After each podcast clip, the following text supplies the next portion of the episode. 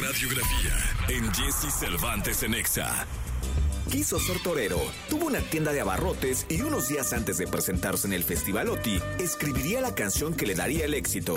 Él es el poeta de la canción, José María Napoleón. Eres por tu forma de ser conmigo lo que más quiero.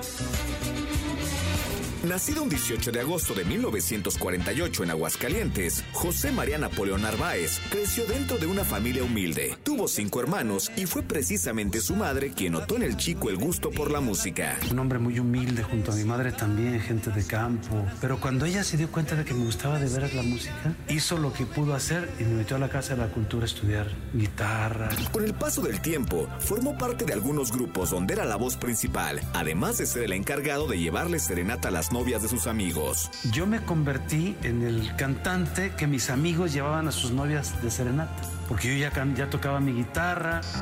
En ese mismo momento Napoleón también tenía la curiosidad de ser torero y la ciudad de Monterrey sería el sitio ideal para hacer realidad su sueño. Me fui a Monterrey a buscar un jueves taurino.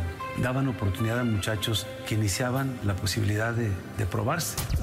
Pero serían sus propios amigos que sin decirle nada a José María lo inscribirían en un concurso de nuevos talentos y aquí la historia de Napoleón en la música comenzaría. Ellos me hicieron una broma muy, muy fuerte para mí, pero que marcó el destino de mi vida. Me inscribieron en un programa sin que yo me diera cuenta de concurso que se llamaba Buscando Estrellas. Pues yo por seguirles el juego fui, llegué a la final y gané el concurso, pero sin pretenderlo.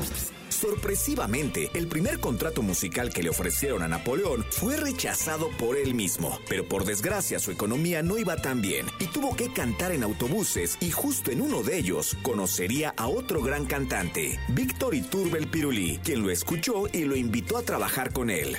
Un día que me bajo de un camión, me dice un- una persona, disculpa, ¿tú eres la persona que estabas cantando ahí en el camión? Sí, señor. ¿No te gustaría cantar en otra parte? Toma, me, hizo una tarjeta y me la dio. Toma, te presentas en tal parte y le dice a esa persona que te den un turno. Víctor Iturbe el Pirulí. Café de Pirulí, junto al Teatro Insurgente. Allí empecé, me pagó 100 pesos al mes. Para 1969 lanzaría su primer disco y fue en el programa de Raúl Velasco, siempre en domingo, donde se daría a conocer con mayor impacto llegando a ser invitado en el Festival Internacional OTI en los años 1972, 73, 74, 75 y 76. Y en este último sería el cantante más ovacionado y quedando en cuarto lugar. Curiosamente la canción con la que conquistó el festival habría sido escrita 15 días antes de su presentación. Abre tus brazos fuertes a la vida, no dejes nada a la deriva, del cielo nada Los éxitos musicales siguieron dándose para Napoleón y en la pantalla chica realizó dos telenovelas, protagonizó dos películas, tiene más de 400 canciones de su autoría cantadas por íconos de la música como Vicente Fernández, Angélica María, José José, solo por mencionar algunos. Lo que un día fue será.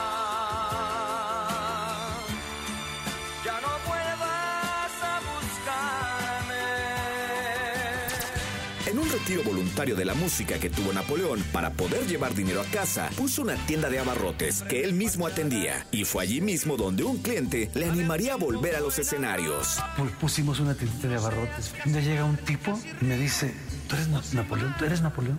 Digo, sí. ¿Y qué pip haces aquí? Vete a cantar, que no entiendes que lo tuyo es seguir cantando, vete. Ganador del premio Grammy Latino a la Excelencia, un compositor que escribe con el corazón, el poeta de la canción, José María Napoleón. Ella se llamaba Marta. Ella se llamaba así. Ella se llamaba Marta, se llamaba Marta, se llamaba así. Ella se llamaba Marta. Ella se llamaba.